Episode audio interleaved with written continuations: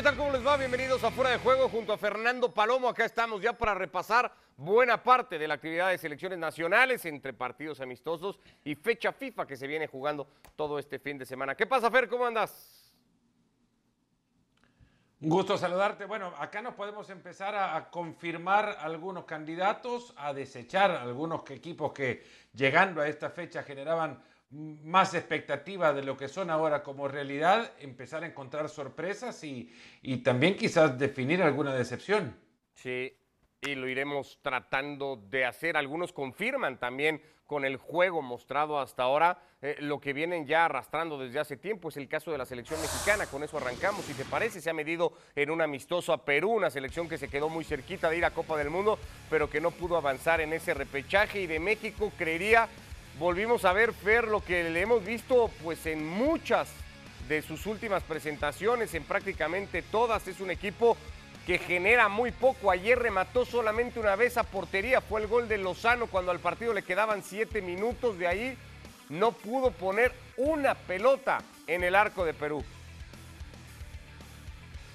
Y dijo el Tata Martino que le gustaron los primeros 30 minutos del partido. La realidad es que lo que yo vi de esos 30 minutos fueron mucho más intenciones de establecer un modelo de juego, sobre todo en salida de pelota desde el fondo, que eh, acciones que le permitieran a uno ver a una selección de México generadora de peligro en el arco rival. Después está lo que se pueda conseguir frente a ese arco, como el hecho de esta, esta definición del Chucky Lozano por arriba del, eh, del, arquero Pedro Galese.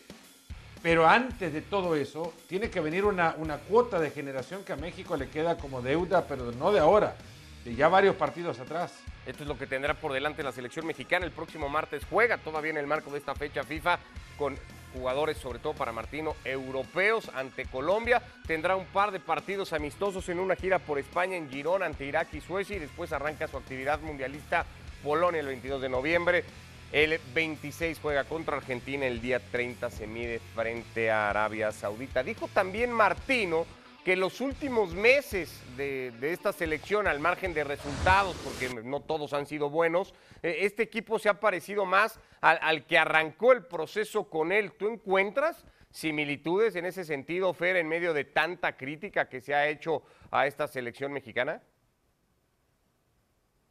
Resultados al margen, hay creo ya una consolidación de lo que quiere hacer Martino con la salida de sus jugadores. No sé, con la salida de la pelota, esto me parece el rasgo más eh, quizás por recurrente también, pero el más evidente dentro del, del, estilo de juego que ha querido presentar esta selección y es salir siempre con el mediocentro, el mediocampista de contención retrocediendo para meterse entre los centrales y buscar salida con laterales bien adelantados, eh, laterales bien arriba para llenar el campo o la mitad de la cancha con los otros dos, los, otros dos escuderos el caso del partido de ayer, por ejemplo, Charles Rodríguez y, y Chávez, eh, para formar una línea de cuatro en el medio.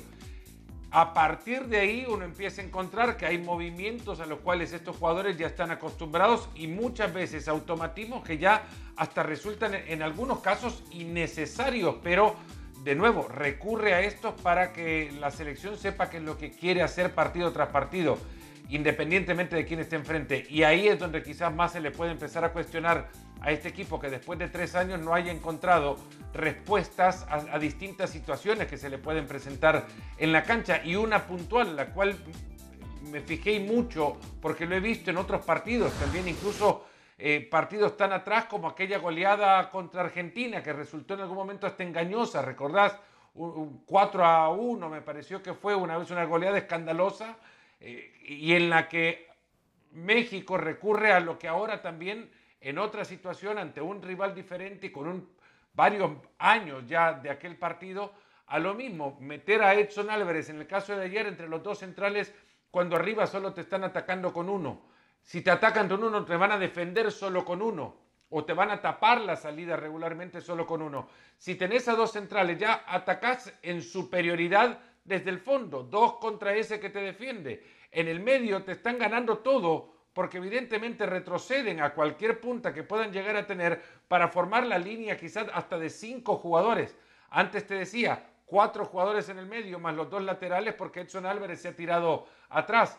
eh, son cuatro contra cinco rivales en el medio. La salida nunca pasa por ahí en México. Bueno, vamos. Entonces ya a partir de ahí tenés que saltar la línea, saltar la pelota e ir a buscar arriba a quien esté arriba para pelearla.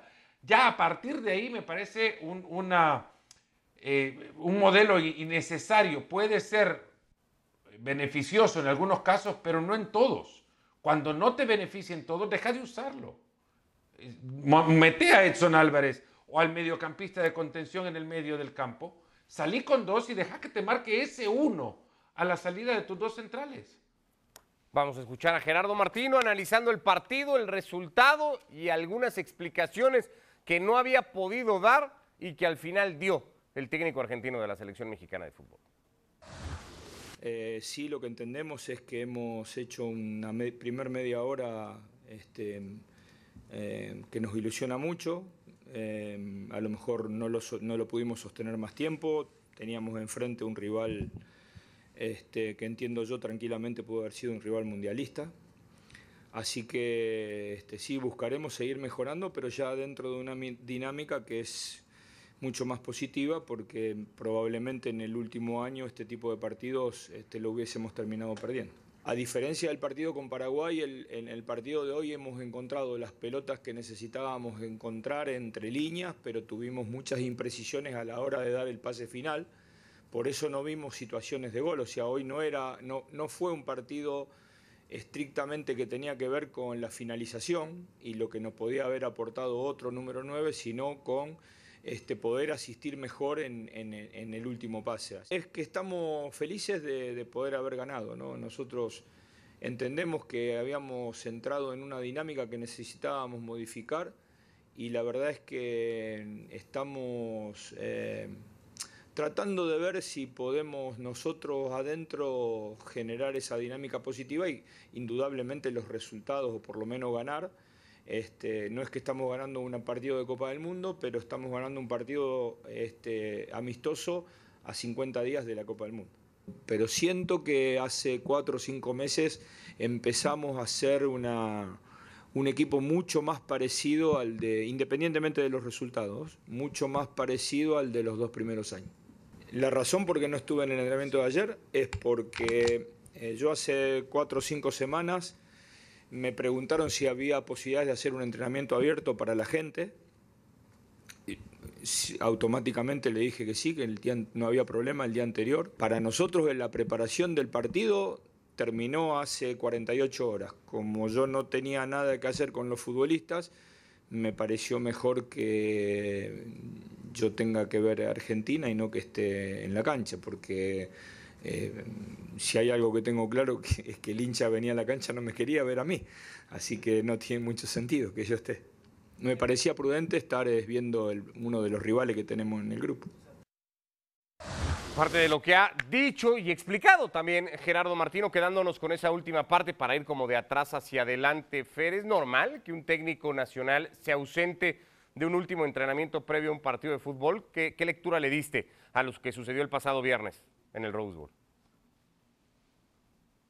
Bueno, hay que leer mucho entre líneas, ¿no? Si le escuchamos únicamente lo que dice Martino, pues habrá que darle razón. El técnico tiene una responsabilidad también en el ver a los rivales a los que va a enfrentar y poder estudiarlos. Pero también existen herramientas tecnológicas ahora que nos permiten verlo, ver partidos a la hora que nosotros querramos ver los partidos y sobre todo cuando hay otras obligaciones. Eh, da la sensación que lo que quiere es evitar evidentemente un eh, enfrentamiento o cruce con afición que puede encontrarlo a él como foco de las críticas y los cuestionamientos y no quiere dar motivo para hacer ningún centro de espectáculo.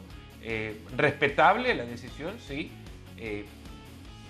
creo que también se puede hacer selección y, llamar a la unidad o, a la unificación de los, no de criterios, sino de los sentimientos a partir de su presencia, podría haber sido eh, muchísimo más o menos negativo su presencia que la ausencia misma, que ya lo está probando. No estamos hablando de ello ahora mismo. Y esto ya habla que su ausencia provocó el ruido suficiente como para que le prestemos atención. Quizás su presencia no habría eh, resultado en absolutamente nada más que eh, algún que otro gritándole. Esto también como ser humano lo habría querido evitar porque no le gustaría pasar ese tipo de vergüenzas, ni ser, como te decía, foco de cuestionamientos o críticas en un ambiente como ese.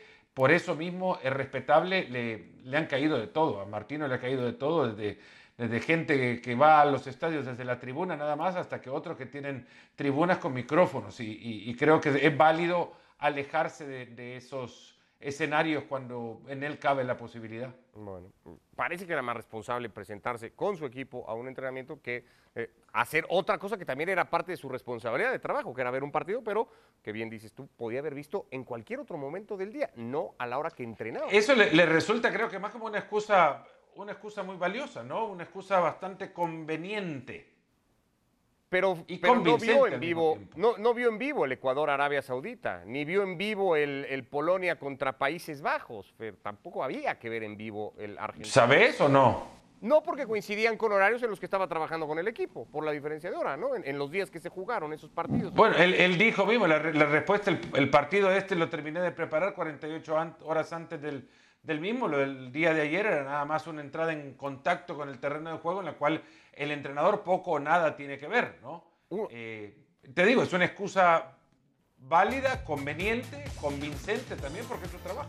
Bueno, eh, para quedarnos con otra parte en la que habla un poco de fútbol, eh, a mí al menos me pareció un poco confuso, no sé si tú lo puedes entender mejor, porque dice que le, ilusionan esos 30 minutos a los que ya te había referido tú, que el partido se trataba de trabajar mejor eh, el último pase, pero al mismo tiempo dice que hubo pelotas entre líneas que encontraron bien, pero que lo que falló fue ese último pase, por tanto no hubo generación de jugadas de gol. Ya no entiendo entonces qué le ilusionó a Gerardo Martino. Me, perdí un poco entre tantas ideas del técnico argentino.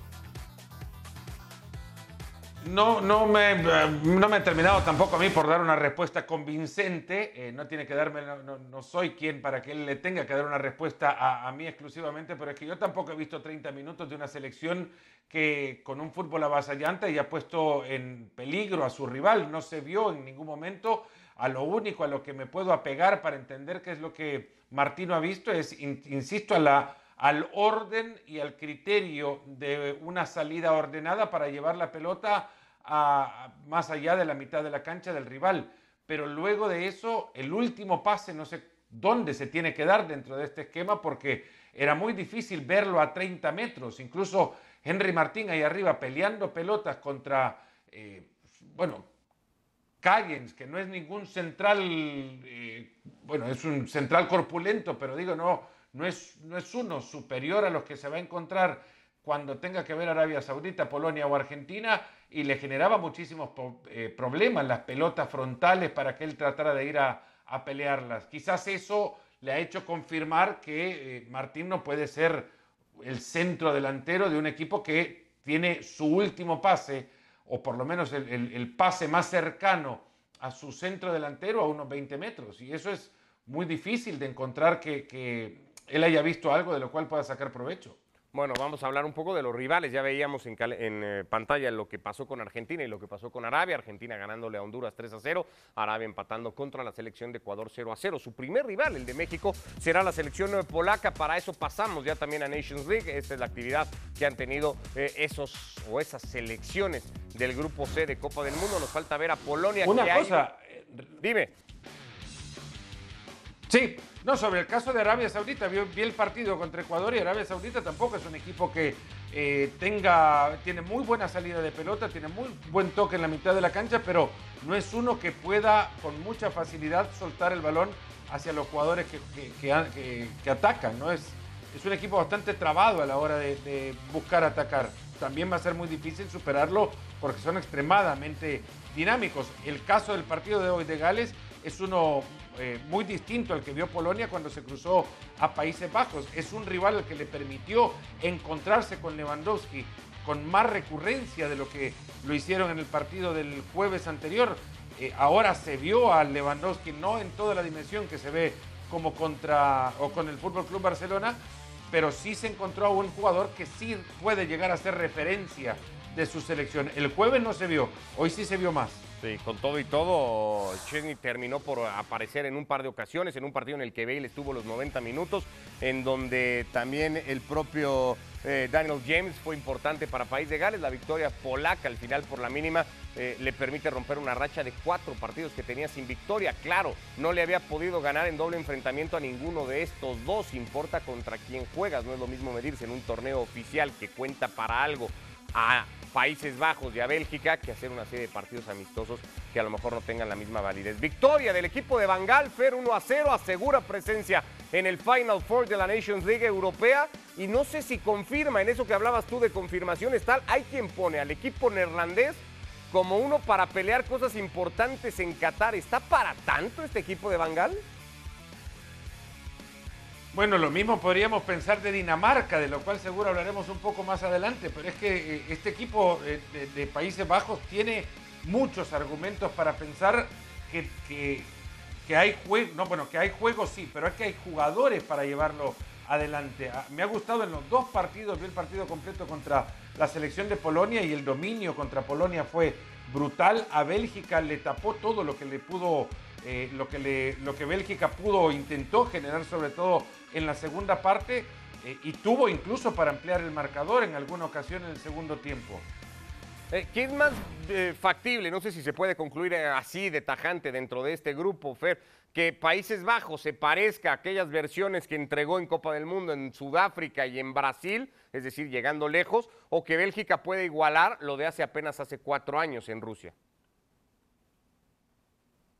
Bueno, hace cuatro años Bélgica contaba con Hazard. Ahora no creo que Roberto Martínez cuente con Hazard en la misma dimensión en la que cuatro años atrás lo hizo y, se notó en el último, en el último, en la última serie de partidos. Hazard pasa a ser eh, perimetral en el juego de, la selección de Bélgica y eso es extremadamente preocupante porque viene además de, todo lo que ya sabemos le pasa eh, en el Real Madrid. Y, eso, pues evidentemente no le va a favorecer en ningún momento al, conjunto belga, sobre todo, ¿no? Eh, hoy arrancado el partido, eh, sale lesionado del mismo, pero eh, no se nota cuando está en la cancha, no, no, genera gran diferencia. este equipo puede, obviamente, ahí, quizás en lugar de Castaño, jugar con Carrasco, en lugar de Batshuayi arriba jugar con Lukaku, es cierto que puede mejorar muchísimo de los nombres que hoy puso en la cancha.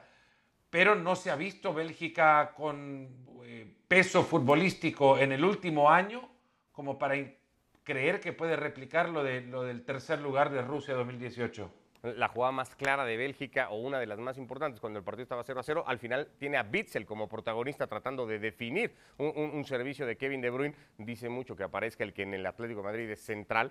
En esta Bélgica, aparentemente tanto talento para tratar de abrir un partido. Quedémonos con otro clasificado a ese Final Four el día de hoy, la selección de Croacia. Todavía eh, con Luka Modric a la cabeza, no solo porque el futbolista del Real Madrid haya marcado el primer gol, el partido completo que ha jugado Luka Modric ante la selección austriaca, la de su compañero de equipo David Álava. Croacia es líder de grupo, Croacia que ya viene de ser subcampeona del mundo. No sé si también le va a alcanzar para algo similar, envejecido el, eh, proyecto croata, pero con, mucha calidad, con tres o cuatro futbolistas.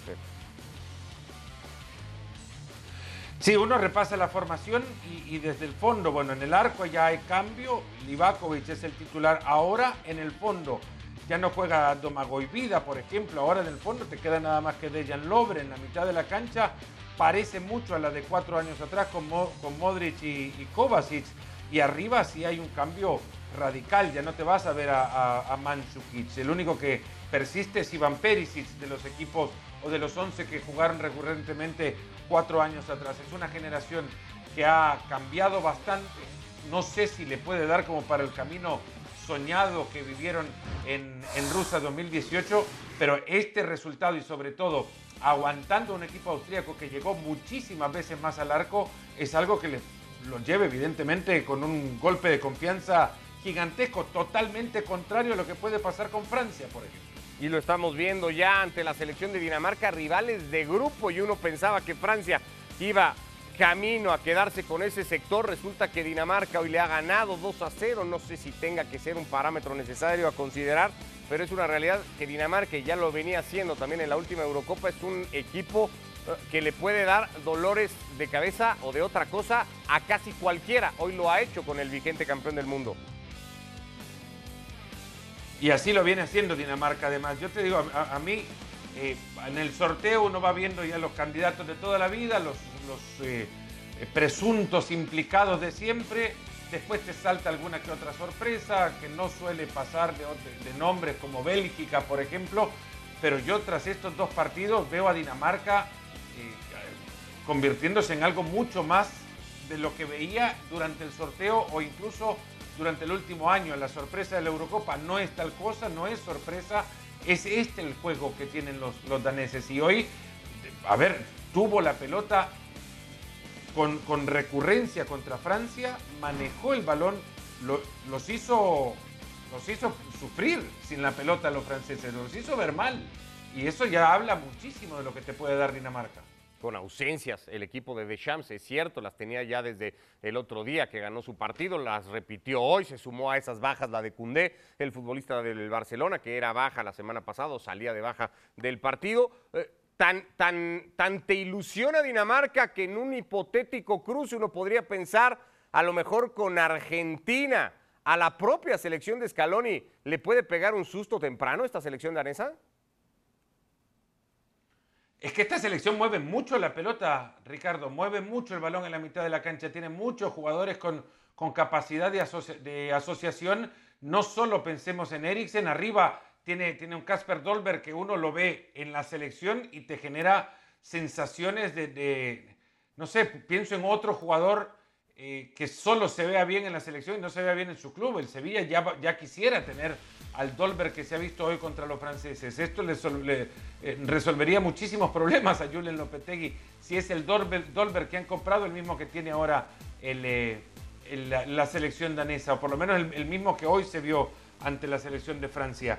Eh, este le puede dar problemas a cualquier equipo. No digo que vaya a ser campeón del mundo, pero puede evitar que un grande lo sea un grande, llámese Francia o Argentina, dos de esos grandes que podría tener en su camino, a uno lo tendrá de manera casi segura y al otro pues estará por verse cómo se puedan ir definiendo eh, los grupos. ¿Cómo va a ir Francia, Fer? Que hoy pudo incluso haber descendido en la Nations League, no sucede porque Austria acaba perdiendo contra Austria, pero Francia ha ganado apenas un partido en el torneo, está envuelto en los temas de Pogba, en temas igualmente de federación, algunos empiezan a comparar esto con el entorno que tenía la selección gala para aquel Mundial de Sudáfrica en 2010 y que terminó como terminó para Francia.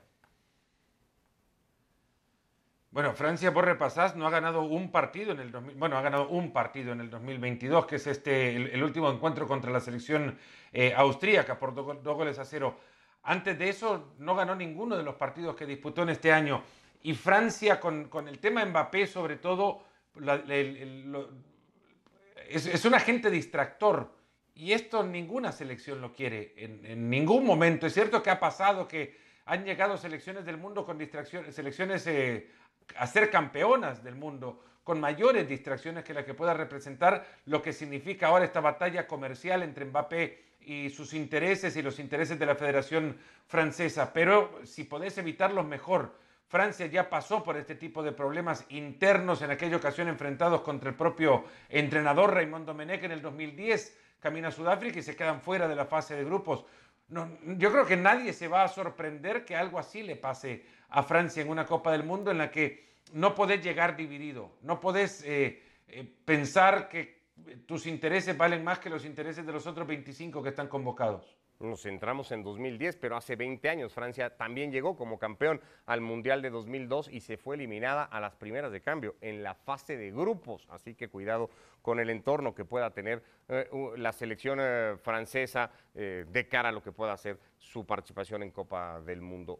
Todo esto en medio de un parón de fecha FIFA, del único que tendrán las grandes ligas europeas de aquí hasta la Copa del Mundo y que nos permite también hacer un alto en el camino para analizar cómo han sido estas primeras seis fechas, concretamente en la Liga Española, esa que se sigue cada fin de semana y completa para Estados Unidos en ESPN Plus, en ESPN Deportes. Antes el panorama que incluye de la Liga Premier al Manchester City, a la casa de lo que trate de hacer el eh, Arsenal. Pero hablando concretamente de la Liga y del Barcelona, acá estamos con lo que ha sido el arranque de liga de Robert Lewandowski. Es cierto que tuvo una noche gris, nublada en Múnich, pero de ahí en más, la adaptación del polaco tan rápida a lo que pretende el Fútbol Club Barcelona de él ha sido de llamar la atención.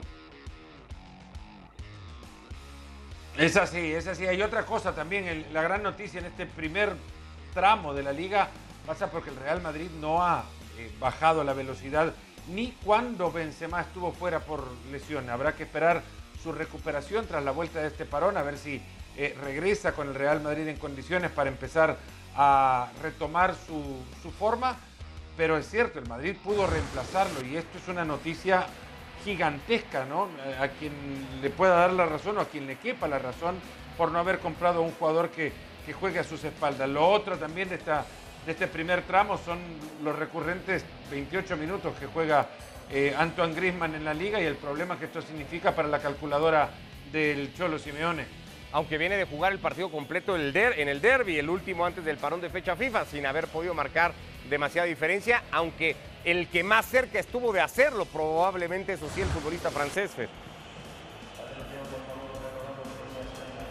y fue el mejor y ha sido, creo, el mejor jugador, incluso con esa media hora que le toca jugar eh, fecha tras fecha. Ha sido el mejor del Atlético de Madrid, el más regular. Eh, en lo que antes te decía, el parón eh, nos obliga a hacer una pausa para esperar a ver cómo vuelve Benzema. Quien no encontró pausa fue Vinicius, que ha sido, me parece, ya el estandarte de este equipo. Y hay que decirlo con tranquilidad, tiene los galones suficientes, tiene la personalidad para llevar este equipo adelante, o por lo menos para compartir protagonismo. A ese protagonismo se ha sumado Federico Valverde con un arranque de temporada excepcional para el uruguayo, un fijo ya en el 11 de Carlo Ancelotti para lo que Ancelotti disponga, ¿no? Si es para completar el tridente de ataque y metiéndose a ayudar al medio campo, si es para en algún momento cambiar la formación y fortalecer igualmente su línea de mediocampistas. Paso perfecto para el Real Madrid, que la ausencia de Benzema la ha saldado con 11 goles en los tres partidos y pico que tuvo que disputar sin el francés en la cancha. Cinco momentos hasta ahora de la liga, veíamos el de Baena, este es el de Luca Modric en Balaídos en una de las seis victorias que lleva el Real Madrid en el arranque de temporada, lo del croata sigue siendo fantástico. Fue un desatornillador en ese partido, también se le complicaba hasta que esto eh, obligó a Balaídos a aplaudirle. Robert Lewandowski y aquel gol del que se habló, si era intento de asistencia, si es autogol, es cierto que hay un toque en el defensor, lo que hay también es un gesto enorme del futbolista polaco para hacer el gol que hace eh, Lato para marcar este en el equipo de Gennaro Gattuso en el Valencia contra el Getafe, eh, uno de los mejores que se han hecho en la liga, pero el mejor te tocó además contarlo, aquel Real Madrid-Mallorca y la galopada de Federico Valverde, Fer. 52 metros para pegarle con la zurda además. Tremendo gol de Valverde, eh, un jugador que, ya lo ha dicho Carlos Ancelotti, ¿no? Y ahí lo vemos Ancelotti para promover el derby, el clásico español que se va a jugar el 16 de octubre. Si Valverde no hace más de 10 goles, tiene que romper su carnet de técnico. Vaya apuesta la que ha lanzado el técnico italiano. 16 de octubre, el partido más importante a nivel de clubes se juega en ESPN Plus, en el líder mundial, ese Real Madrid-Barcelona, del que se dice siempre Fer no define una temporada, pero para como aparentemente llegarán los dos equipos en tres semanas, sí va a contar mucho de cómo se vayan para jugar la Copa del Mundo después los futbolistas va a importar muchísimo de cara a la campaña. Es cierto que apenas y, está arrancando la temporada y que el juego le queda eh, todavía una pausa del Mundial que puede servir como distracción, pero este partido va a ser quizás hasta más importante para la liga que para los dos equipos. Bueno, pues eh, con el recuento de lo que ha sucedido hasta ahora en seis fechas de la liga, nosotros despedimos la edición de hoy de Fuera de Juego. Todavía volvemos mañana, más de la fecha FIFA, proyectándola hacia la Copa del Mundo. Y nos reencontramos el jueves ya con la reanudación de los campeonatos locales. Abrazo, Fer, gracias. Un fuerte abrazo. Saludos.